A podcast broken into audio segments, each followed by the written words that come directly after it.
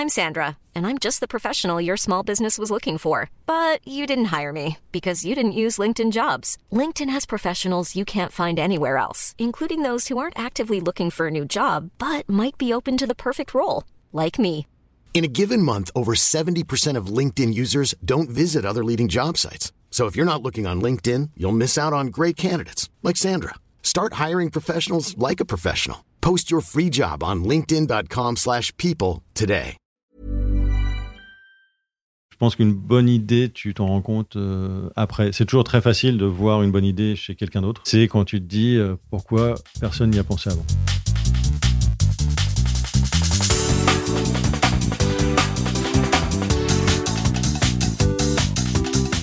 Bonjour, bonjour à tous et bienvenue sur Sens Créatif, le podcast qui explore les motivations et les stratégies des artistes de l'image. Je m'appelle Jérémy Kleiss, je suis auteur-illustrateur à Paris et vous pouvez me suivre sur Instagram at Jérémy Kleiss. Aujourd'hui, je suis très heureux de vous présenter ma discussion avec l'incontournable Laurent Duvaux.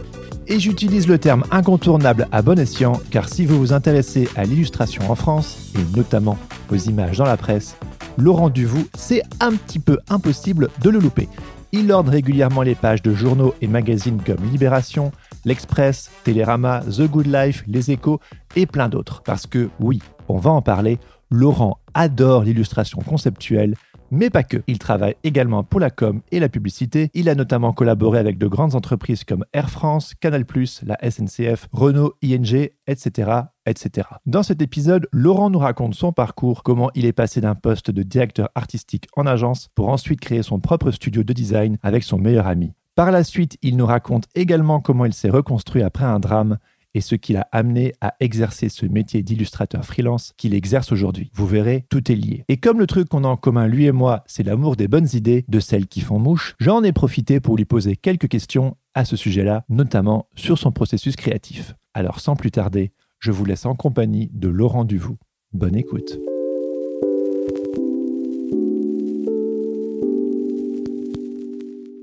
Mais donc on le tient euh, prêt comme ça. On le tient prêt comme ça, comme, un chanteur. Tu vois, exactement. J'ai jamais chanté de ma vie. J'ai pas commencé aujourd'hui. Laurent, bienvenue sur Sens Créatif.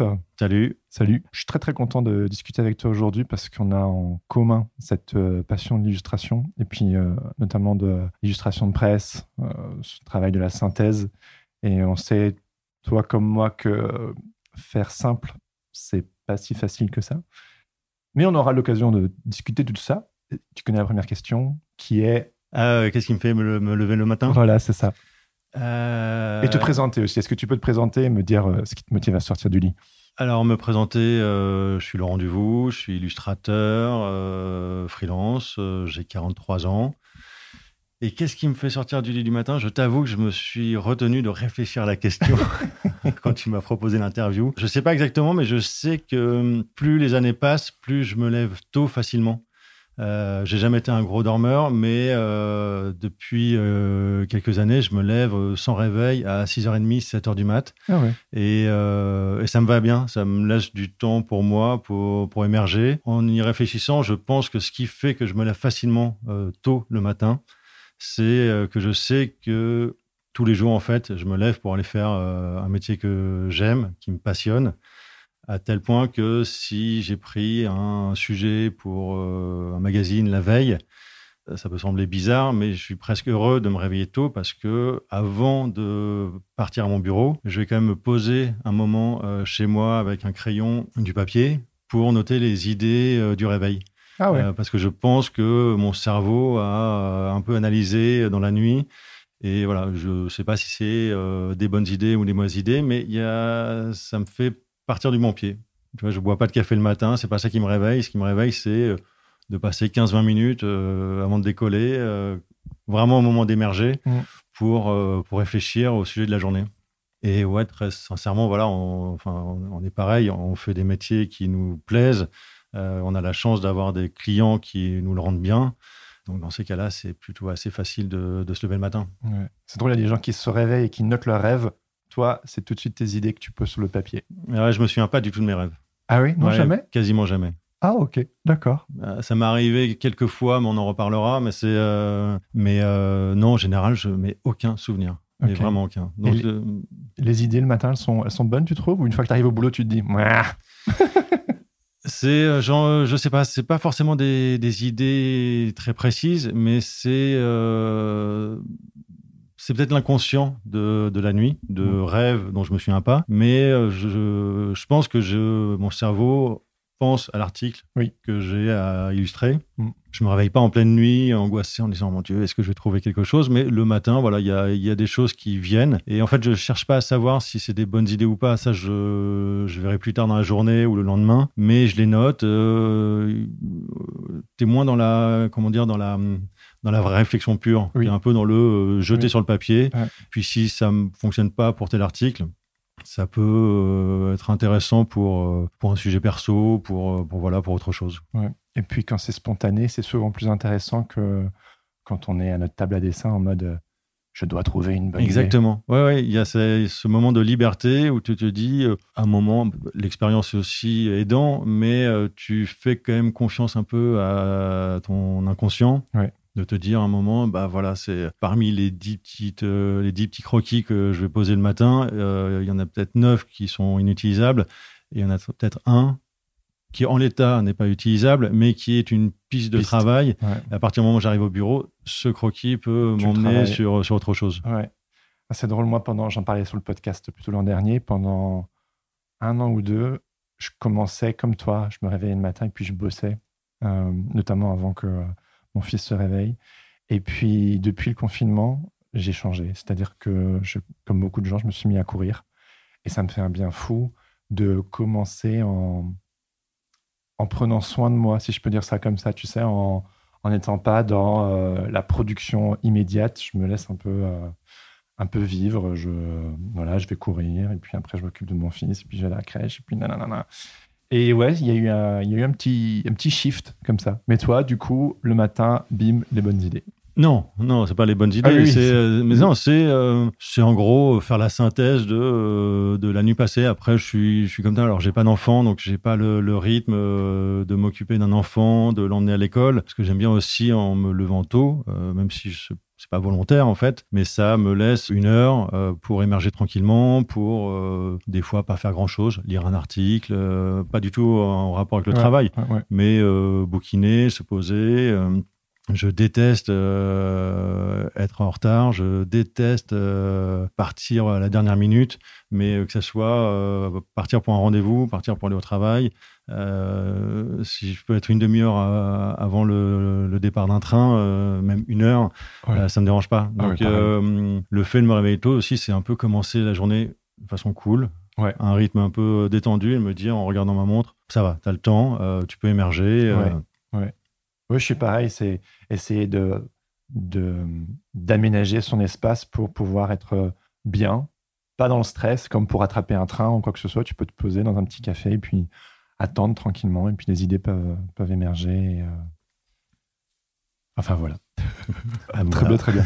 Euh, on pourrait euh, parler très longtemps là-dessus. Est-ce que tu pourrais du coup me parler de ton arrière-plan personnel et de ton parcours avant de devenir illustrateur et un peu euh, qu'est-ce qui a été le déclic pour toi et qu'est-ce qui t'a amené à être euh, cet illustrateur professionnel que tu es aujourd'hui? Le parcours, c'est un parcours assez classique, euh, bac art plastique.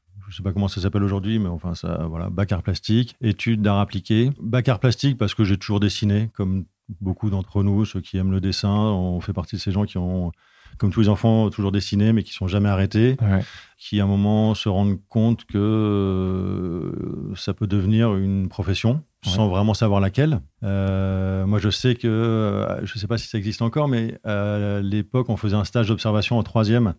Tu passais quelques jours dans une boîte pour, pour voir comment ça se passait. Et moi, j'avais fait un stage dans une boîte de packaging. Ok. Et c'était absolument nouveau. Tu es en troisième, tu es, gamin, mais tu vois des gens travailler de la composition, de la typographie, de l'illustration. Et euh, c'était le, euh, voilà, le premier déclic de me dire c'est un vrai métier. Des, des, des, des études d'art appliqué peuvent t'amener à exercer un vrai métier. Et donc j'ai fait des, euh, une école d'art appliqué à la base en me disant le packaging ça peut m'intéresser euh, et très vite en fait euh, entre les cours de design graphique, euh, de logo, d'illustration, enfin, voilà c'était le champ des possibles. Et, euh, et sorti de là, moi j'avais en tête de devenir vraiment graphiste.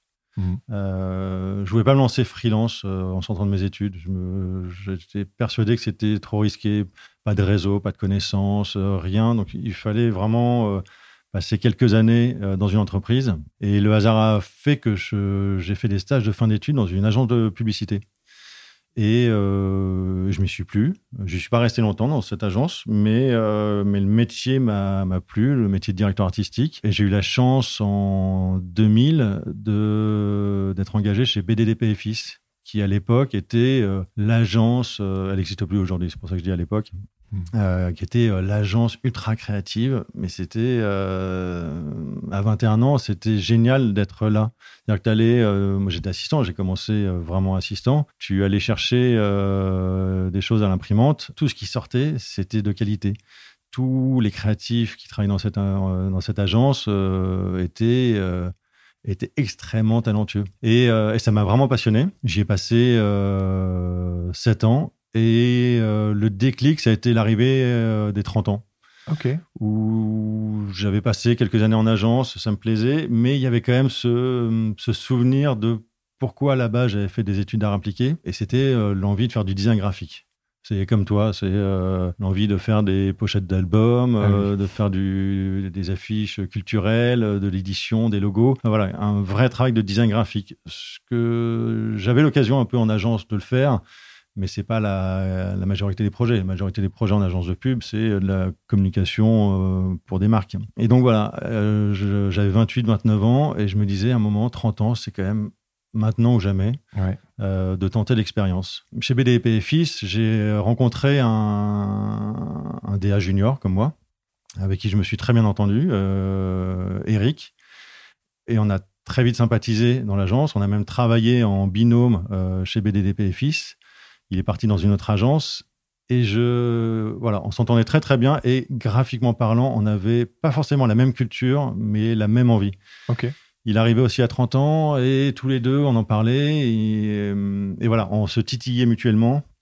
Ça, serait quand même pas mal. Et je lui avais dit très clairement, moi j'ai très envie de le faire, mais me lancer, quitter euh, le monde de, l'entreprise, euh, le salariat, Ouais. pour me lancer en freelance, La sécurité. tout seul, c'est. euh, c'est euh, Ça fait peur. Ouais, ça fait peur. Ouais. C'est- Et je lui avais dit, on le fait tous les deux ou je le fais pas. Ça a mis du temps. Euh, on a mis un an à, à réfléchir parce que bah, on- les salaires en agence de, de pub sont plutôt confortables. Ça faisait une petite dizaine d'années qu'on travaillait, donc enfin voilà. Oui, tu avais une assise.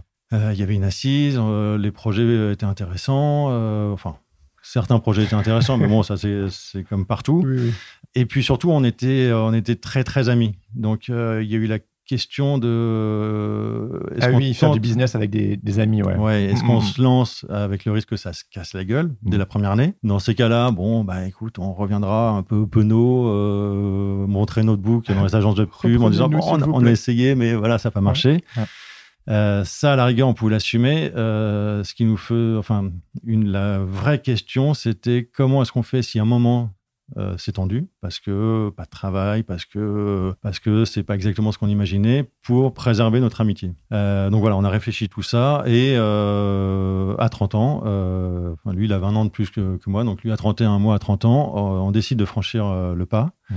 et on se lance. L'année euh, l'année d'avant, on, a commencé évidemment aussi à en parler autour de nous tous les gens qu'on connaissait en agence pour leur dire voilà, on va commencer à, prendre des, sujets, euh, donc des sujets de publicité, mais en tant que prestat. Euh, donc du travail typographique, du travail d'illustration, du travail de DA, mais voilà que tu confies à des freelances plus qu'à des, des DA qui travaillent en interne dans l'agence. Et euh, la chance qu'on a eue, c'est que dès la première année, ça a très bien fonctionné. Trop bien. Donc on était rassurés, euh, déjà parce que voilà, financièrement, euh, forcément ton, tes revenus baissent par Oui. rapport à- aux En années salariat. salariat, Ouais, ouais. mais euh, pas au point qu'on se dise, mince, là, on va dans le mur. Ça a bien fonctionné. On a fait attention aussi de pas trop dépenser. Donc pendant trois ans, les trois premières années, on bossait de chez moi. On avait installé nos bureaux Ah, Dans mon cuisine. salon. ok. Ouais, dans, dans le salon, enfin, cuisine ouverte sur le salon, donc oui, dans, dans la cuisine. Euh, histoire de ne de, pas payer un loyer dans un bureau euh, et de pas faire fondre les, euh, les, revenus tout de suite. on y a passé trois ans et on s'imposait des horaires fixes, des horaires un peu de bureau. Ah oui, oui c'est important. C'est, il arrivait tous les matins à 9h30, on, on arrêtait le travail à 19h30 et je me faisais, je me faisais un point d'honneur, je me donnais un point d'honneur. Bon, bref, je me faisais un point d'honneur à euh, à pas l'accueillir en lui disant je prends ma douche rapide, je me lave les dents, c'est 9h30, l'ordinateur est allumé et on bosse quoi. Ouais. Et ça nous convenait et euh, ça faisait qu'on faisait des bonnes journées de travail et que ça euh, et que ça, ça a bien marché. Quoi. Ça a bien marché la première année, ça a bien marché les années suivantes et voilà, c'est euh, le point de départ des années de direction artistique en agence. Euh, graphiste freelance, à la base, vraiment, on s'est lancé en tant que graphiste. Et puis, euh, plus ça avançait, plus... Alors ça, c'est un heureux hasard. On se vendait comme graphiste, comme designer graphique, et beaucoup des projets que des clients nous proposaient euh, tournaient autour de l'illustration. Ah, ok d'illustration de, com, euh, l'illustration euh, culturelle, mais euh, plus de l'illustration que de, du graphisme pur. C'est génial parce que c'est pas forcément ce que vous vendiez en fait. Non, mais on était. Il y avait une vague. On se vendait comme un studio très polyvalent. on n'avait pas un style défini. si une agence de com nous appelait en disant il me faut de la DA, un site, web design pour un appel d'offres, on montait dessus. Euh, il me faut une affiche euh, qui dit ça, euh, soit en montage photographique, soit en illustration, on montait dessus. On était, on se, on testait un peu tout, ouais. parce que voilà, c'était nouveau pour nous. Et on, apprenait aussi à voir ce qui nous plaisait ou pas. C'est un labo euh, d'expérimentation en soi. Et euh, je pense que euh, le regard des autres est toujours un peu différent que le regard que toi tu portes sur ton travail. Et la plupart de nos clients nous ont très vite confié beaucoup de sujets d'illustration. Et euh, on a continué à faire un peu de design graphique aussi à côté, mais euh, voilà, de plus en plus, euh, on, est passé de un duo. Tous les deux, vous dessinez Tous les deux, on dessinait avec des styles un peu différents. Et en fait, on s'est très vite retrouvé autour d'un style qui nous convenait pour travailler à quatre mains, qui était très orienté flat design. Ouais. Ça nous permettait de bosser chacun de, en bosser tous les sujets à quatre mains, vraiment sans aucune exception. Toutes les, tous les sujets, on faisait 50-50 sur les revenus et tous les sujets, c'était 50-50 euh, en travail. Aucun de nous ne faisait un boulot quand l'autre en faisait un autre. Tout était fait à quatre mains. Et le flat design, ça nous permettait de d'avancer en parallèle sur les persos, les éléments de, de, décor, de choses comme ça. Euh, et euh, toutes les heures, toutes les deux heures, de mettre en, commun, voilà, t'as fait quoi Ok, refile-moi toi ton personnage, moi je te file le mien. C'est l'avantage du flat design. L'avantage du flat design. Et puis, euh, puis on aimait bien. J'en fais moins aujourd'hui, mais ça continue à me plaire. Quand je vois, tu vois, le, travail d'Aurélien Janet, euh, notre ami commun, euh, euh bah, je trouve ça absolument génial. Euh, j'aime bien ce côté euh, pop, qui est des fois un peu difficile à vendre à des clients parce que c'est comme le, le blanc, le, le ce que le, client va appeler le vide dans une mise en page. Quand on appelle ça une respiration. Ouais, ouais. Et le flat design, souvent, le, le terme qui revient, c'est enfantin. ah oui, c'est c'est gavant ce truc, c'est pas possible. Donc c'est un peu, euh, ouais, c'est un peu, voilà. Ça, je continue à en faire, mais pour certains sujets. Et puis, euh, ça on va y revenir, mais je me suis un peu ouvert à à, d'autres styles pour changer aussi un peu et pour euh, et puis pour, voilà pour avancer, pour pour pas se reposer sur ses lauriers. Ouais. ouais.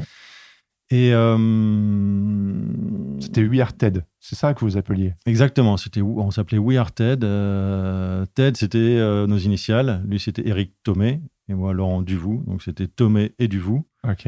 Et ah les gens en fait nous appelaient les Ted. Et comme il y avait les conférences Ted, euh, les agences nous appelaient les TED, euh, nous demandaient salut les TED, est-ce que vous êtes dispo? Euh, Et en fait, le We Are, c'est au moment où on a, dû trouver un, faire notre site internet, notre portfolio en ligne, et pour se démarquer de, des conférences TED, on était bah, We Are TED. Puis voilà, en fait, pendant, des années, ça, ça a bien fonctionné. On était, on était hyper contents. Euh, on a commencé avec un premier agent euh, qui s'appelait Creative Syndicate, qui pour le coup était un agent euh, très polyvalent. graphisme, illustration, DA, et l'illustration prenant de plus en plus de place dans les projets qu'on prenait et, et, dans nos cœurs. On a changé d'agent pour être représenté par Edouard Launay chez Talkie Walkie.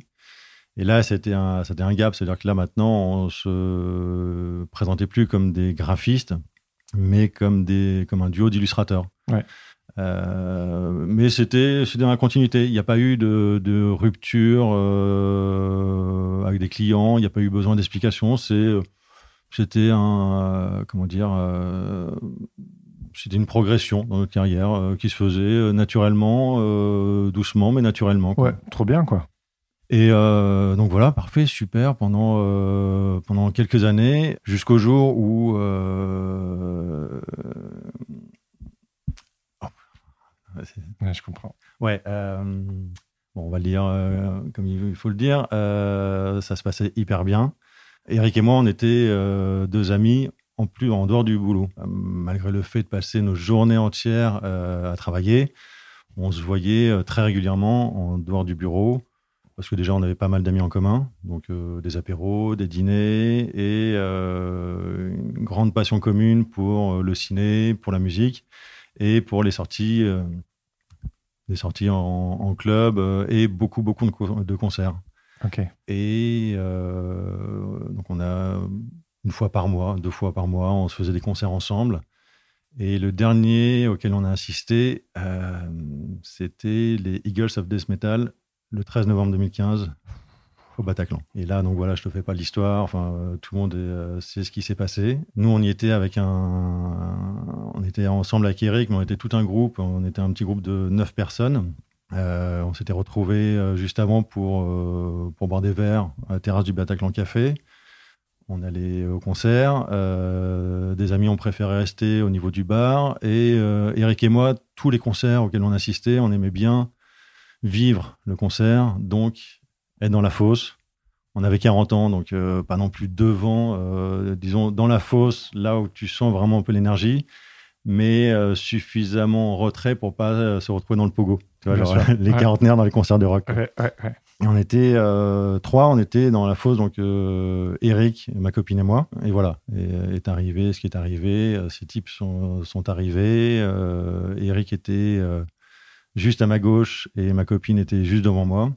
Le temps qu'on se retourne pour voir ce qui se passait, euh, tout le monde a été euh, projeté par terre.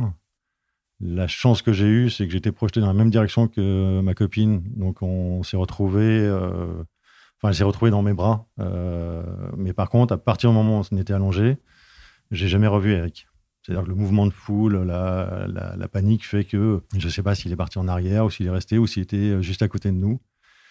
Bref, euh, au bout de 15-20 minutes, ma copine et moi, euh, je ne sais pas pourquoi, on, on a eu l'impression que c'était terminé. Il n'y avait, plus, il avait plus de coups de feu, il n'y avait plus rien. Et on, on, s'est relevé et on est sorti en courant par l'entrée principale. Pas du tout les issues de secours euh, qu'on a vues dans, les, dans les images d'archives, dans aux infos, mais, mais par l'entrée principale. Sauf que, euh, en fait, on s'est très vite rendu compte dès qu'on était debout que les types étaient encore là et que ça continuait à tirer. La chance qu'on a eue, elle et moi, c'est qu'on en est sorti sans une seule égratignure, pas un bleu, rien. Là où c'était euh, dramatique, c'est qu'Eric, il n'a pas eu cette chance. Et donc là, voilà, c'est euh, tu, bah, tu te retrouves projeté, comme tous les gens qui, qui l'ont vécu, que ce soit les terrasses ou à l'intérieur du Bataclan, mais euh, tu te retrouves à avoir vécu cet événement et tu te retrouves à, euh, bah, dans la situation où tu viens de perdre ton meilleur ami. Ton meilleur ami à qui tu passais plus de temps que, euh, que ta compagne. On passait nos journées ensemble de 9h à 20h, on se voyait le soir, on, était même, ça nous arrivait de partir en vacances avec des amis. et là, du jour au lendemain, bah, évidemment, tu, enfin, tu traverses, euh, enfin on a tous traversé une période très compliquée euh, les premiers jours, les premières semaines, les premiers mois. Et je me suis retrouvé euh, à me poser la question. Évidemment, c'est pas la première question que je me suis posée, mais je, ne suis pas sûr qu'on s'attarde non plus trop sur, ah bien sûr. sur tout ce qui s'est passé après. Enfin voilà, tout le monde se souvient du, du, 13 novembre, de où il était ce soir-là et des, des, des semaines après. Moi, je sais que bon, les, euh, Les premiers jours, évidemment, tu penses pas du tout au travail. Tu es, es, ailleurs. enfin, tu es, es sous le choc. Mais bon, quand tu es indépendant, au, bout d'un mois, un mois et demi, tu te dis, bon, bah voilà, qu'est-ce que je fais Quand tu es salarié, tu, tu, peux discuter avec euh, avec ton employeur, tu, en fonction de la relation que tu peux avoir avec lui. Euh, quand tu es, euh, es, indépendant, c'est qu'est-ce que tu fais et à quel moment tu, tu décides d'y retourner. Et, et, moi, la grande question que je me suis posée, c'était comment je fais pour, du jour au lendemain, alors qu'on travaille à deux, reprendre et continuer le travail tout seul. Ben ce que j'avais jamais fait de ma vie. C'est-à-dire, euh, on s'était lancés tous les deux, ça faisait euh, presque dix ans qu'on travaillait tous les deux. J'avais, euh, jamais réfléchi à, à me lancer seul. Comme. Donc voilà. Et comment tu as fait pour rebondir du coup suite à je crois qu'il y a eu pas mal d'événements et de, de choses qui, euh, qui ont fait que ça, qui m'ont permis déjà psychologiquement euh, d'aller bien ou d'aller. Euh, déjà, un, j'étais très entouré par des amis, par de la famille.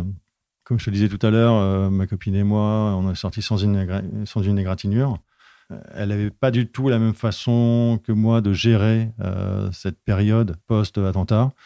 Elle, elle avait besoin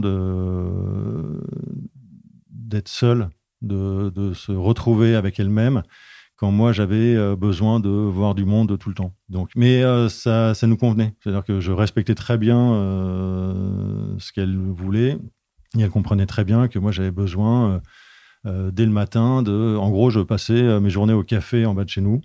Euh, et, voilà, comme on était très entourés, on avait beaucoup d'amis, de la famille qui nous appelaient. Et je leur disais, bah, si vous voulez passer me voir, je suis au café, on boit un café, ou on déjeune, ou on, mm-hmm. on, boit un verre dans l'après-midi. Mais voilà, elle, elle reste tranquille. Et, voilà, moi, ça, ça me convenait. Ça, ça enfin, c'est pas que ça me convenait, mais ça m'a beaucoup aidé parce que je voyais du monde en permanence. Quoi. Mm. Euh, on a fait aussi un. Euh, enfin, tout le monde était en demande de se voir à ce moment-là. C'est-à-dire que tu, tu, prends conscience euh, que en un instant, tout peut s'arrêter. Donc, tous les amis qu'on avait en commun, on a, on a, voulu se retrouver pour, pour célébrer Eric. Je suis une aparté, mais on a fait deux soirs de suite parce qu'on a perdu un autre ami au Bataclan. Ah, ok. Euh, que je connaissais moins qu'Eric, mais qui était, euh, qui était un peu l'équivalent d'Eric pour un de mes meilleurs amis. C'était son binôme, euh, ils travaillaient ensemble.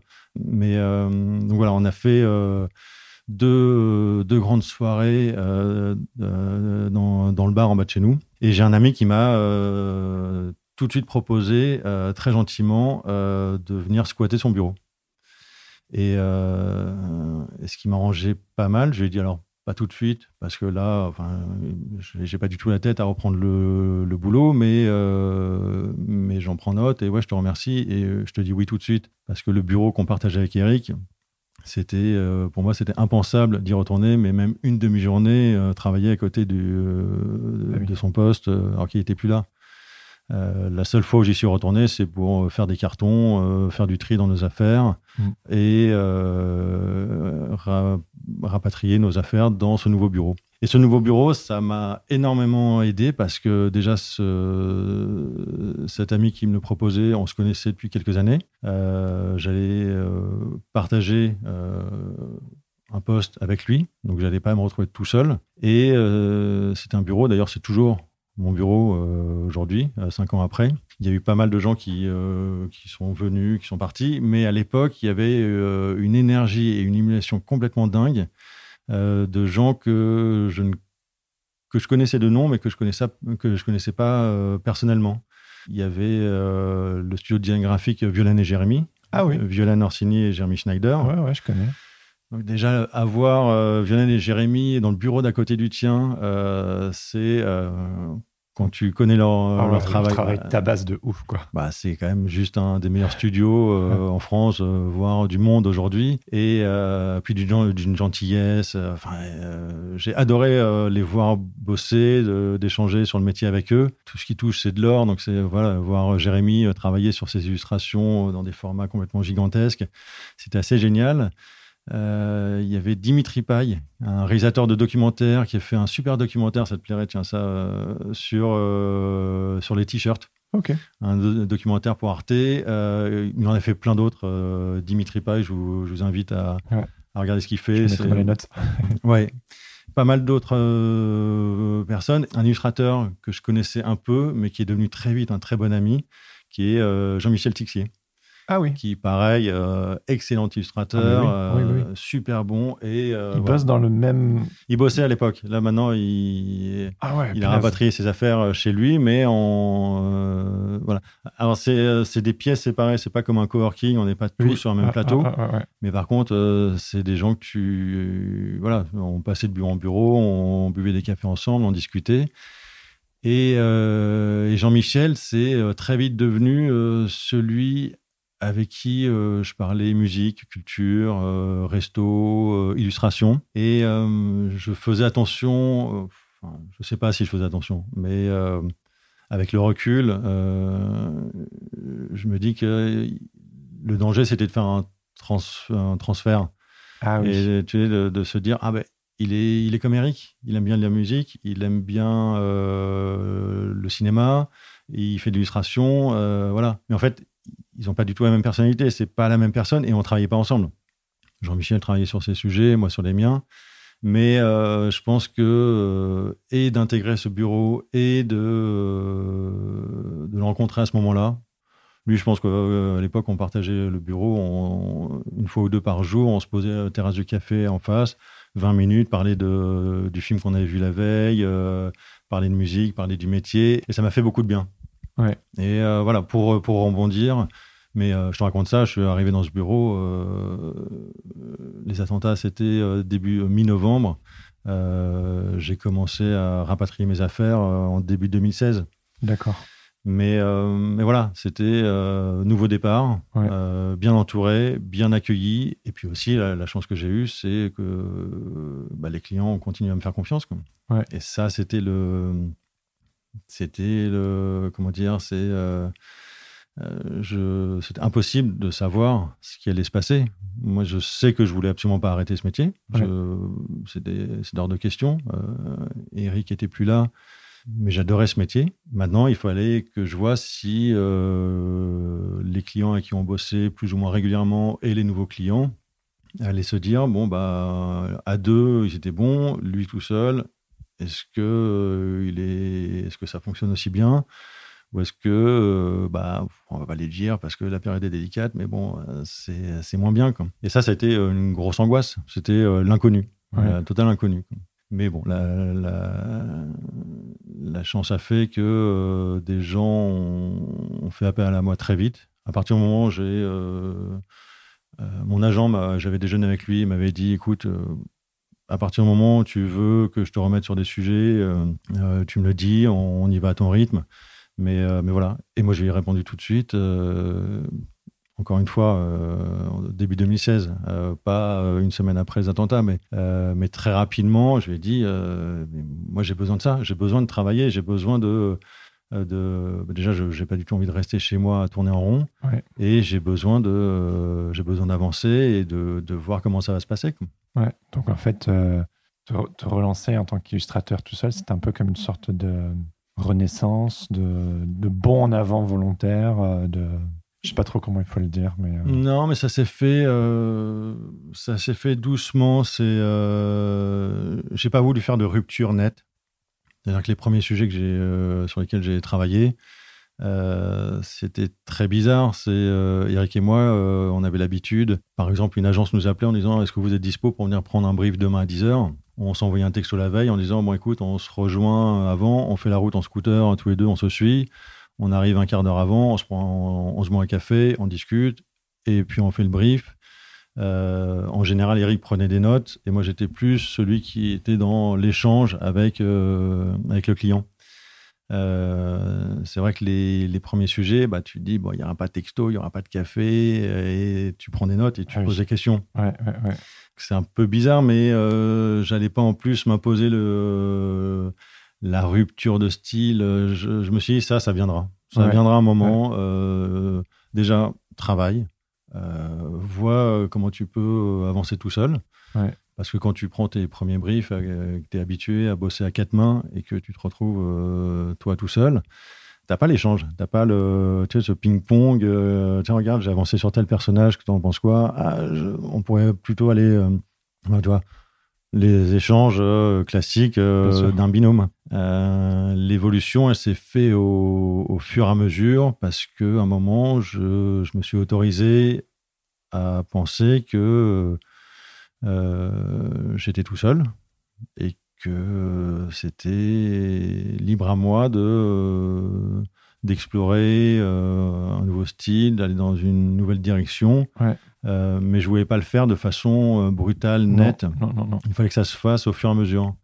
Et c'est encore le cas aujourd'hui, quand je te disais tout à l'heure que euh, je continue à faire du flat design, mais que j'ai développé aussi à côté bah, le style qui est le mien pour l'illustration de presse. C'est aussi parce que j'ai commencé à m'intéresser à, à la presse, euh, à ce genre de sujet. Et le flat design, là, pour le coup, c'est euh, c'est pas c'est pas un style qui, euh, qui, fonctionne très bien pour faire passer le, type d'idée que, je peux, que, je peux proposer, que je peux proposer. Qu'est-ce qui a fait que tu t'es intéressé à la presse? Parce que quand on regarde notamment ton, ton, Instagram, clairement, on voit en 2016, tu faisais encore beaucoup d'illustrations un peu oniriques, très rondes, très graphiques, aussi beaucoup de choses en noir et blanc. Euh, et puis après, on sent courant 2016-2017 euh, vraiment cette nouvelle direction vers euh, le style pour lequel tu es connu aujourd'hui et qui est notamment beaucoup plus orienté presse. Comment s'est opéré ce, ce changement Très honnêtement, je, je sais c'est, pas comme s'il y avait eu un déclic ou une date. je pense que ça s'est fait les, projets dont tu parles euh, en 2016, c'est la continuité de ce que je faisais avant. Mes illustrations noir et blanc, c'était un peu mon terrain de jeu euh, perso à l'époque où on travaillait ensemble avec Eric. On bossait à, quatre mains sur tous les sujets, mais de temps en temps, ça faisait du bien aussi de s'accorder du temps pour des projets totalement perso. Eric, lui, c'était la photo. Euh, et je lui laissais ça. C'était vraiment ses photos, ses recherches. il adorait ça, il était passionné on travaillait à quatre mois sur l'illustration, mais euh, moi, mon, mes projets perso, mes envies perso, c'était l'illustration aussi. Donc il fallait que je fasse attention à bien différencier euh, euh, le style que je pouvais avoir pour mes projets que je signais Laurent Duvou, des projets Weird Et donc c'était que l'illustration noir et blanc très très géométrique, très un peu mental. Voilà, et puis voilà, j'ai continué euh, pendant quelques mois euh, après les attentats. Et ça fait partie aussi du, process. C'est ça, tu, tu, faisais ce genre d'illustration pour bien te démarquer d'un travail à quatre mains. Là maintenant, enfin voilà, ton travail de commande et ton travail personnel, les deux seront signés le rendez-vous. Donc il n'y a plus besoin de faire la, le comment dire le, la séparation entre les deux. Quoi. Mais en fait, ça, bah, je voilà, j'avais plus envie. C'était euh, c'était une technique et un style d'illustration qui était là parce que il fallait se différencier du travail euh, du studio. Le studio n'existant plus, euh, j'ai mis ça de côté et je me suis concentré sur sur, sur développer ouais, un nouveau style. Je J'essaie de me rappeler en fait. je pense que c'est les premiers sujets. On avait pris des sujets d'illustration de presse euh, euh, quand on bossait tous les deux, mais on traitait l'illustration de presse comme euh, quelque chose de très graphique. Pas du tout ce que je fais aujourd'hui, qui est beaucoup de conception pour trouver la bonne idée, mais assez minimal. je pense que en avançant sur les différents projets, j'ai eu ce rappel de, de ce que j'aimais bien quand j'étais directeur artistique en agence de, de publicité. C'était le concept. C'était trouver la bonne idée. Et ce que je te disais, c'est un moment, les idées que je trouvais, qui me convenaient, je me disais, si tu les fais en flat design, ça, tu passes complètement à côté, ça ne marche pas. Il faut des personnages un peu plus réalistes. Enfin voilà, le flat design ne m'amenait que des contraintes et euh, il fallait que je, que je m'en éloigne. Et je pense que c'est la, ouais, ma façon de concevoir, de réfléchir euh, chaque illustration qui m'a amené à, euh, aller vers quelque chose de plus, euh, de plus narratif. Ouais. Enfin, narratif, mais conceptuel. Enfin... narratif dans le sens euh, des personnages, des paysages, quelque chose de, ah plus réaliste. réaliste Ah oui, oui. Et du coup, quelle est cette méthodologie? Parce que moi, comme tu sais, l'illustration d'idées, c'est aussi quelque chose qui me parle, qui m'interpelle, qui me passionne même de trouver la bonne idée. Et c'est quelque chose qui est très demandé en presse. C'est là où notamment tu, tu excelles. Et je pense que le processus, euh, il, est, il est connu et en même temps, il est, il est, il est unique à chacun. Voilà. Bon, bref, du coup, euh, quelle est ta méthodologie, tu sais, pour développer euh, la bonne idée? Je pense qu'il y a beaucoup d'auditeurs qui seraient intéressés de, d'être dans la tête d'un illustrateur de presse, tu sais. Ouais, non, je comprends. Euh, il y a quelque chose. Enfin, tu vois, quand, quand tu parles euh, dans un des épisodes de trouver son style, moi j'ai mis du temps à trouver mon style. Je, ce que je savais, c'est que des illustrations, par exemple, à la Jeremy Schneider, euh, c'était pas du tout pour moi. C'est-à-dire passer des heures et des heures et des heures sur une illustration, euh, j'en ai jamais été capable. Moi, j'ai besoin que ça, que ça aille vite. ouais l'illustration, pas, pas la conception. Mais euh, voilà, euh, je vais pas passer des heures sur un personnage, sur des détails. Euh, less is more. Oui, euh, je suis totalement d'accord. si ça fonctionne sans rajouter des ombres, sans rajouter de dégradés, sans rajouter plein de petits détails, si on comprend l'idée, pourquoi rajouter plein de, plein de fioritures? Par contre, donc ça, voilà, je savais que mon style d'illustration, ça serait quelque chose de plutôt minimal, épuré. En amont, avant ça, il y a énormément, enfin, je prends énormément de temps pour euh, la conception. Pour, en général, pour une illustration de presse, j'ai passé 70% du temps qui m'est accordé à chercher des idées mhm. et 30% à réaliser l'idée euh, qui a été euh, qui a été choisie par le, le ou la DA du, du magazine. Et donc là, c'est pas du tout un travail d'illustration, c'est un travail de, recherche, de conception. Et moi, j'adore ça. C'est-à-dire qu'il y a, c'est ça qui me fait me lever le matin. C'est euh, trouver la petite ah, idée. moi aussi. Il n'y a pas l'idée. Euh, c'est pas comme euh, trouver où est Charlie. C'est, il n'y a pas une bonne idée. Il y en a plusieurs. Mais je sais que c'est comme s'il y avait une bonne idée qui était au fond de ma tête. Ouais. Je vais faire plein de crobards pour. Euh, voilà, je vais noter tout, euh, toutes les associations d'idées, les mots-clés euh, qui me passent par la tête. Mais il y a un moment, tu fais un croquis, tu dis Ah, là, là, tu touches à quelque chose. Tu t'arrêtes pas là. C'est voilà, ça, c'est une des pistes que tu vas proposer au DA. Mais je. Ouais, le, cette mécanique, ce petit jeu de, de la recherche, de la synthèse, ouais. c'est passionnant. c'est passionnant. Mais après, ce qui est aussi passionnant, c'est que toi, je, quand je vois tes illustrations, je, je, sais que ta mécanique n'est pas la même que la mienne parce que ton style n'est pas le même. Donc moi, je vais pouvoir raconter des, des choses avec mon style qui ne marcherait pas du tout euh, dans ton style et inversement. Il euh, y a des idées que tu vas proposer que je trouve géniales, mais si moi je, si je faisais un copier-coller d'une de, de, tes illustrations dans mon style, on serait là, là c'est un peu, non, ça marche pas du tout. C'est donc la mécanique aussi. Euh, c'est en cohérence avec qui tu es. Exactement. on progresse à force de travailler. Et à un moment, tu, tu sais euh, que tu es à l'aise pour designer des personnages de telle ou telle façon.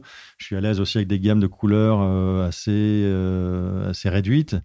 donc voilà, quand tu, quand tu connais, quand tu sais ce que tu vaux, quelles sont tes faiblesses, quelles sont tes, qualités, il y a un moment, c'est ton la mécanique de travail, elle, elle est très influencée par ça. Et c'est quoi tes forces et tes faiblesses selon toi?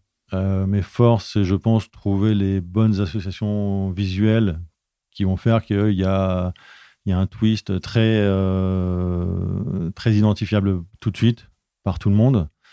Euh, mes faiblesses, c'est, mais c'est, j'en ai fait une force. C'est ce que je te disais, c'est de pas, de pas être capable de passer des heures et des heures sur une illustration. C'est moi, je, les, les, mes grosses influences euh, en illustration, c'est euh, des gens où voilà, c'est beaucoup d'aplats, c'est euh, c'est c'est pas dans l'ultra détail, c'est pas l'ultra réalisme, c'est mm. pas ces choses-là. Non, Comme Christophe Niemann que tu apprécies beaucoup, je crois. Christophe Niemann. Ah oui, j'adore Christophe Niemann, mais, euh, mais j'en ai, euh, j'en avais parlé pour, pour l'épisode euh, Ouais, collectif, collectif. Ouais, ouais, ouais. Ah, mais il faut absolument que tout le monde voit ce, l'épisode abstract euh, Ne- Netflix. Euh, j'adore ce- sa méthodologie, j'adore son, euh, sa façon de travailler et sa personnalité. Il a fait plein de conférences TED, il a fait plein de qu'on peut retrouver sur, sur YouTube. Euh, j'adore sa façon de, de parler de son métier. Je me sens moins proche euh, de son style euh, oui, graphique. Oui, oui. Mais c'est vrai que il- lui, je pense qu'il a une force qui, alors pour le coup, pour parler de mes faiblesses, c'est que lui tente plein de choses. Il va travailler à l'encre, il va travailler à l'ordinateur, il, il s'int- il s'interdit rien. Euh, moi, je suis, je suis quand même quelqu'un qui aime bien tout mettre un peu dans des cases. Il y a un moment, je, tu vois, mon bureau, euh, il y a mon ordinateur, ma palette graphique, et j'ai pas 40 000 crayons. Ah ouais je, je m'essaye pas, euh, j'ai pas euh, ce talent euh, qu'a Animan de s'essayer à plein de plein de façons de d'illustrer euh, pour pour trouver la pour trouver la bonne. Moi déjà, je- j'essaie de encore aujourd'hui de de me concentrer sur ce que je fais bien Oui. et de m'améliorer euh, dans cette voie.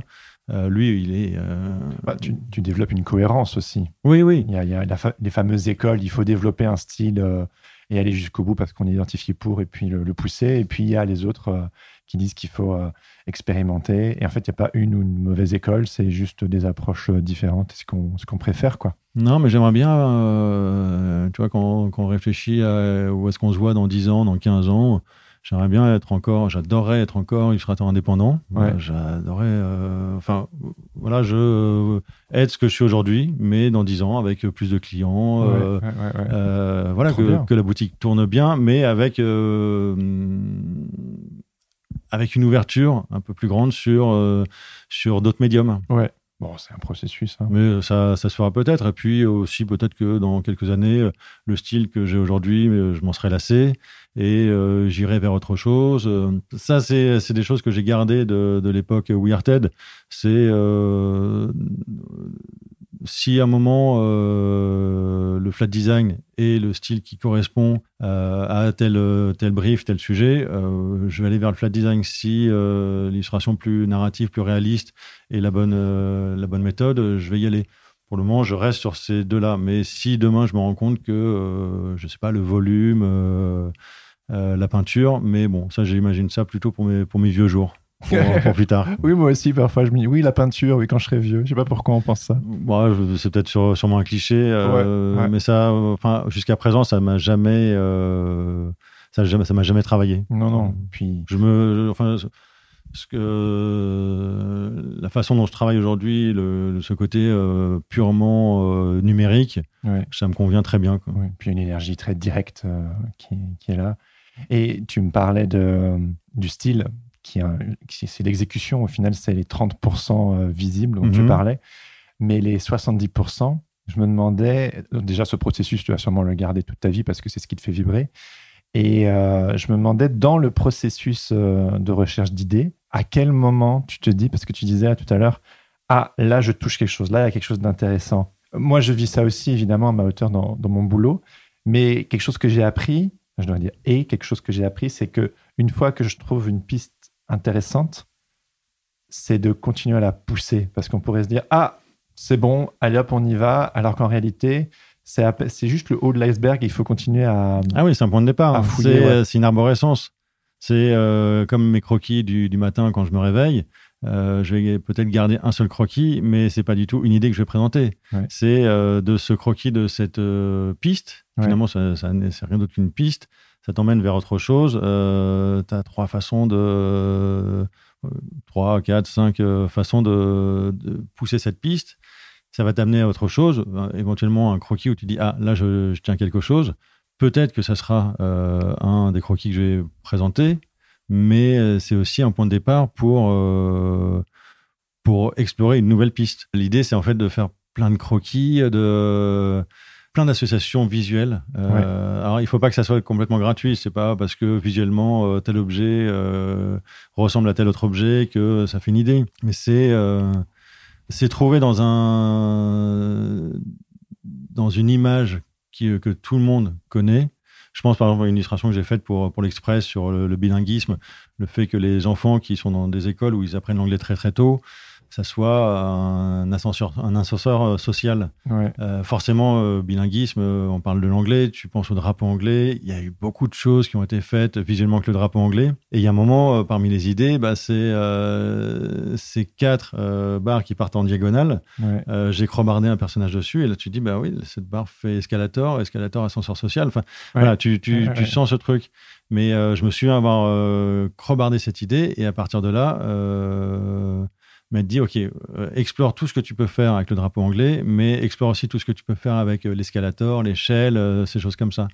C'est L'idée, c'est de, ouais, de passer un maximum de temps à pondre un maximum de croquis, prendre du temps pour digérer tout ça. ne jamais envoyer tes croquis dès que dès qu'à un moment tu dis bon voilà, j'ai trois pistes.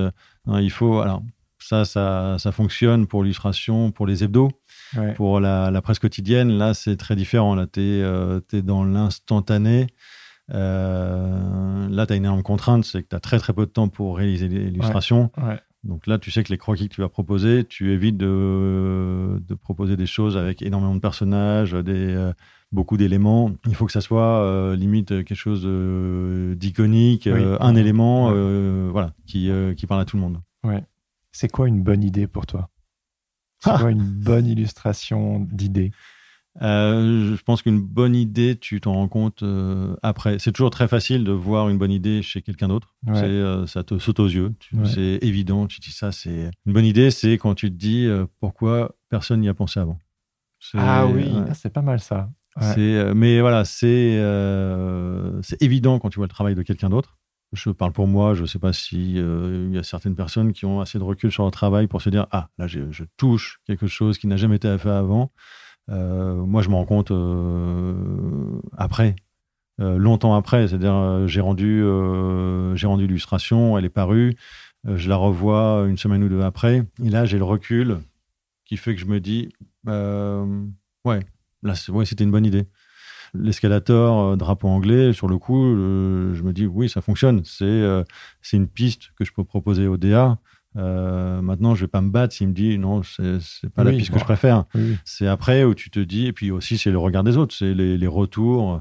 Ça, c'est l'avantage des réseaux sociaux, c'est la bienveillance qu'il y a entre, entre nous en tant qu'illustrateurs mais aussi euh, nos amis qui ne sont pas forcément du métier, mais euh, à qui s'adressent aussi les illustrations. Une illustration de presse, ça ne s'adresse pas aux, illustrateurs, ça s'adresse à tout le monde. Donc quand des gens autour de toi qui ne sont pas du tout de métier te disent ah j'adore cette idée, ça, ça, marche hyper bien, et voilà, tu dis bon bah là. Euh, ouais, j'ai un pote qui disait une illustration qui marche, c'est une illustration que ma grand-mère apprécie.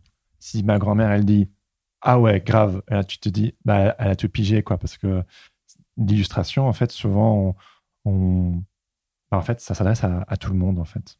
Et il faut avoir les autres euh, à l'esprit, quoi. Non, mais euh, c'est très juste. Moi, j'ai plus ma grand-mère, mais je me souviens qu'à l'époque, bon, elle était très contente. Elle était prof euh, d'art plastique. Ah. Euh, quand elle travaillait. Oh, ouais, moi je l'ai, euh, je l'ai connue, elle était déjà à la retraite depuis très très longtemps. Donc elle fait partie des gens qui m'ont euh, fait aimer le dessin. Ah d'accord. Mais, mais voilà, elle suivait ça de, de loin, était très contente que je fasse des études dans ce sens-là. Par contre, c'est vrai, quand j'ai montré mes premiers projets en, tant que directeur artistique en agence de pub, là pour le coup, enfin voilà, elle, était, elle comprenait pas. Elle était là, mais qu'est-ce que tu as fait? Tu as fait la photo, tu as fait. Oui, Et euh, elle est plus là aujourd'hui, mais je sais que si je lui montrais euh, mes illustrations, euh, là c'est beaucoup plus évident. C'est c'est toi qui as eu l'idée et c'est toi qui as fait l'illustration. Donc voilà, c'est c'est immédiat. Et c'est vrai qu'après, si en plus l'idée est comprise par bah, par elle, chacun, par, par, ta grand-mère. Là, tu dis, ouais, voilà, c'est, t'as, as fait le job, t'as, rempli ta mission en off, on parlait de l'affichiste Michel Bathory. Oui. Et il me disait euh, qu'une affiche euh, de communication qui fonctionne bien, elle se doit de pas être trop bavarde, d'être synthétique et de séduire. Et je trouve ces trois-là euh, intéressants. Et je sais que moi, de mon côté, je suis vachement travaillé par. Je me sens, je sens que je dois encore plus pousser la métaphore, aller plus loin que ce que je fais. Et l'aspect euh, séduction, je pense que c'est l'esthétique, où quelque part, j'ai envie de rester dans quelque chose de d'épuré, mais que je peux encore plus euh, la travailler euh, voilà, d'un point de vue bah, séduire, c'est l'illustration. En fait, c'est 30% dont tu parlais. Dans le dans l'exécution? Ouais, c'est ça. C'est faire en sorte que ton image elle est attirante pour que euh, ce message pas trop bavard et, synthétique soit suite euh, chopé. Quoi. Ouais, après, à chacun de, de réaliser ses illustrations. Toi, je sais que les tiennes sont euh, très épurées, mais surtout très, très colorées. Moi, je, je, suis plutôt dans les tons un peu un peu plus doux, voire euh, totalement désaturé. Euh, moi, j'adorais pouvoir justement euh, m'ouvrir à des gammes plus pop, plus plus plus, plus visuelles. On a toujours envie de ce qu'on a de, ah, ce que l'autre. Ah, parce que moi, c'est pareil pour toi. Enfin, je veux dire. J'aimerais bien. je tu sais, parfois on, parlait du côté enfantin avec le flat design ou quoi, et je pense, moi, il, il m'arrive justement que ce côté coloré, qu'on me dise oui, c'est trop enfantin. Alors que pour moi, quand je vois mon boulot, je me dis mais non, c'est carrément pas enfantin. Non, ça l'est pas. Ça, l'est pas. Mais je sais que parce que c'est simple, parce que c'est couleurs qui pètent, et les auditeurs sont au courant. Je dis souvent que j'ai du mal avec les couleurs et tout, mais c'est ce qui sort. moi aussi, moi aussi, j'ai beaucoup de mal avec les couleurs. Mais oui. c'est pas, c'est pas quelque chose de, naturel. Dans les 30% euh, que je, vais, la tête. Ah, moi aussi, je vais, je vais essayer beaucoup de choses, et euh, c'est aussi une des raisons pour lesquelles j'aime bien les gammes de couleurs réduites, ah, euh, les tons sur tons. C'est, c'est notre arrière-plan de graphiste aussi, je crois. Ouais, je, je pense aussi. Ce, ce, enfin, c'est assez c'est assez élégant et je n'ai pas du tout la maîtrise pour mettre 5, 6, 7 couleurs euh, dans une illustration. Oui. Euh, c'est même très, euh, très contraignant quand un client, ça n'arrive pas en, illustration de presse, mais ça arrive plus souvent en illustration de communication, où on me dit, bon là, voilà, les, retours clients, c'est il faut que ça soit plus coloré, plus de couleurs, moins ton sur ton, ce qui, est, ce qui peut arriver assez régulièrement. Et là, je sais que euh, ça va pas être naturel pour moi. Ça va être, euh, ça va me demander un effort. Et, euh, et c'est un peu l'inconnu. C'est voilà, est-ce que à un moment mon illustration très colorée fonctionne aussi bien qu'une illustration plus bicro ou trichromique J'en ai aucune idée. Quoi. Ouais. Mais il y a des gens qui, qui maîtrisent ouais, très très bien, qui n'ont pas peur de mettre 10 couleurs différentes dans une image ah et ça fonctionne super bien. Quoi. Mais je pense que vu qu'on on aime être dans la synthèse, notre cerveau ne va pas là-dedans. Je sais pas, moi j'en suis incapable, euh, j'ai besoin que ce soit clair. moi aussi, mais alors c'est. Euh, euh, alors là, on reparle de, de, l'aspect conception plus que de l'aspect exécution, mais c'est moi ce que je garde de mes années d'agence de communication. Alors, début des années 2000, aujourd'hui ça, ça, a beaucoup changé. il y a eu les réseaux sociaux, c'est beaucoup de, de digital. à l'époque, la grande tendance en, en, publicité, c'était un visuel qui raconte quelque chose et une signature, une accroche et le logo. C'est ça. Et plus c'était épuré, euh, plus ça fonctionnait. Et, euh, c'était génial. C'était mmh. euh, génial de, voilà, de raconter une histoire par la métaphore. J'ai gardé énormément de ces années-là, de ce que j'ai appris avec les gens avec lesquels j'ai travaillé. Et je me suis rendu compte que même des années après, après avoir digéré ça pendant, pendant 10-15 ans, j'y reviens en me disant, mais en fait, ça, oui, ça, ça me convient. Ouais. C'est trouver la bonne idée et qui, comme tu dis, qui parle à tout le monde. Quoi. Ouais. Absolument, ouais. Alors, euh, ce podcast est soutenu par des Patreons et je mhm. leur donne souvent euh, l'opportunité de poser des questions. Je leur annonce euh, qui va passer sur le podcast et puis s'ils ont des questions. Et donc, j'ai une question ici de Lucie de las Rocas. J'espère que je le dis bien. Bonjour Lucie. Voilà, et qui a une question pour toi, une question d'éthique personnelle. Quand on bosse dans la presse, j'imagine que l'on n'est pas toujours en parfaite harmonie avec les articles à illustrer sans pour autant pouvoir se permettre de refuser des opportunités. Comment gères-tu ce genre de situation? Arrives-tu à apporter un peu de ta vision au travers de l'illustration? Alors si, euh, ça m'est jamais arrivé, mais si euh, on me propose un article qui était euh, à l'opposé de mes convictions, j'aurais aucun problème à le refuser mais vraiment aucun. Je pense aussi que euh, ton style euh, parle un peu pour toi et que les directeurs artistiques de, de magazines euh, font appel à toi parce que ils sentent que tu es plus ou moins en accord. Oui, Maintenant, tu vois, mon, mon style fait qu'on va pas me demander de faire une caricature d'un homme politique sur un sujet à chaud. Euh, la métaphore visuelle euh, fait qu'on m'appelle sur des sujets plus de société, euh, d'un point de vue un peu plus large. Ouais. On va pas me demander d'illustrer, je ne sais pas, s'il y avait une loi anti-avortement qui, qui, débarquait ou tu vois, ce, ce genre de choses. C'est pas moi qu'on va appeler pour ça. Ouais. Moi, c'est plus, c'est Ouais, c'est plus des, des, sujets de société. Euh... Repose-moi la question parce qu'il y avait l'éthique, il y avait, il y avait la suite. Arrives-tu à apporter un peu de ta vision au travers de l'illustration? Apporter un peu de toi, j'imagine que la réponse est oui, évidemment, c'est ton angle, c'est ton œil. Oui, elle l'est, mais je vais pas. Euh... Ouais, c'est pas un commentaire. En fait, tu ne commentes pas l'illustration. Et euh, j'aurais pas du tout envie de le faire. Et je serais pas à l'aise euh, si euh, si on me donnait l'opportunité, je sais pas ce que c'est pas ce que je fais. De, j'ai je pense que c'est plus les caricaturistes qui peuvent faire ça, qui apportent leur vision, qui apportent leur euh, leur point de vue sur euh, sur le sujet. Euh, moi, l'idée c'est c'est de l'illustrer au mieux, que ça parle à tout le monde, mais pas de créer une polémique ou, ou de d'en profiter pour que ça devienne une tribune personnelle. c'est pas du tout le jeu. Tu sers le propos. C'est en ça que tu es un illustrateur de commande. Genre, t'es pas là pour t'exprimer toi. Par contre, tu viens apporter ton, ton angle, ton, ta manière de fonctionner, de mettre un sujet en exergue. Quoi. Oui, et puis encore une fois, là, c'est des sujets de. si je reprends, enfin, tu vois, euh, le, le, bilinguisme ou qu'est-ce que.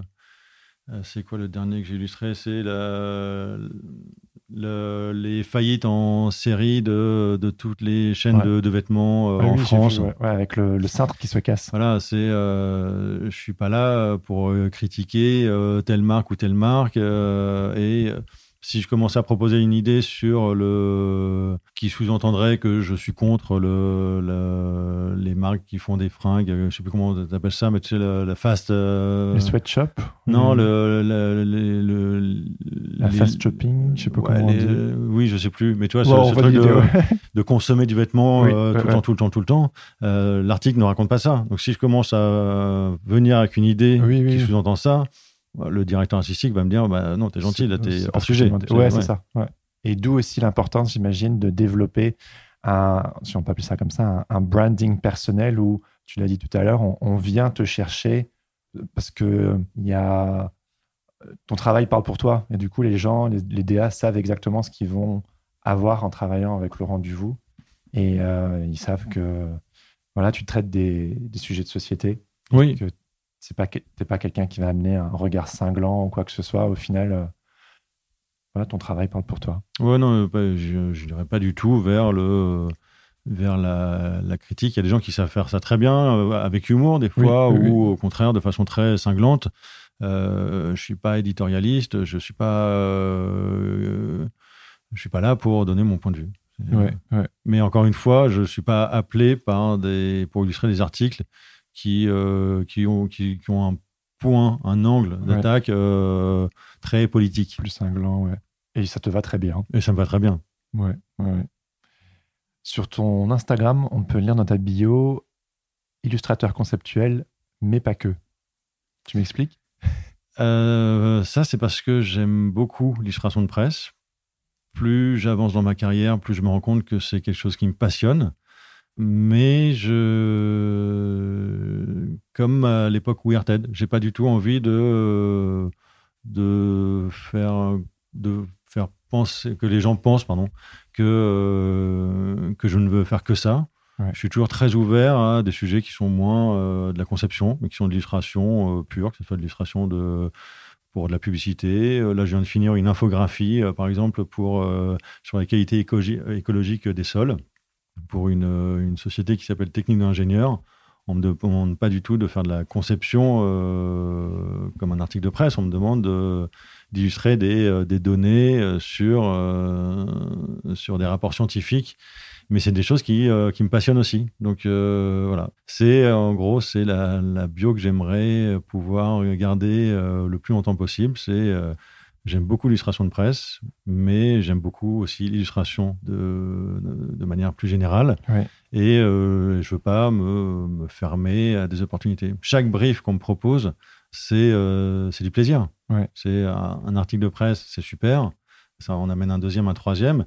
mais une illustration pour de la publicité ou ou un client, quelqu'un qui m'appelle parce qu'il a découvert mon travail et qui a besoin d'illustration pour pour sa, sa, société ou pour son association, c'est ça reste du plaisir. Je me dis pas, ah, c'est moins bien. L'illustration de presse est super, ça je le fais, c'est purement alimentaire. Donc non, c'est euh, illustration illustrateur conceptuel, mais pas que, parce que illustrateur tout court en fait. Super. Ça doit être du plaisir et il faut que ça le reste. Exactement. Super. Merci beaucoup Laurent. Merci à toi. Merci pour tout ce que tu as partagé. Et puis au plaisir. À bientôt. Ciao.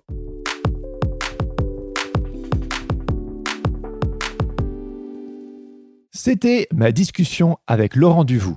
Merci Laurent pour ton temps, ton ouverture et ta vulnérabilité. J'ai été honoré de partager ce moment avec toi. Si cette discussion vous a plu, je vous encourage à découvrir le travail de Laurent, notamment en visitant son site internet ou en le suivant sur les réseaux sociaux. Si vous ne voulez plus jamais, jamais, jamais louper un épisode de Sens Créatif, abonnez-vous sur vos applications de podcast, suivez-moi sur les réseaux sociaux et rejoignez la newsletter.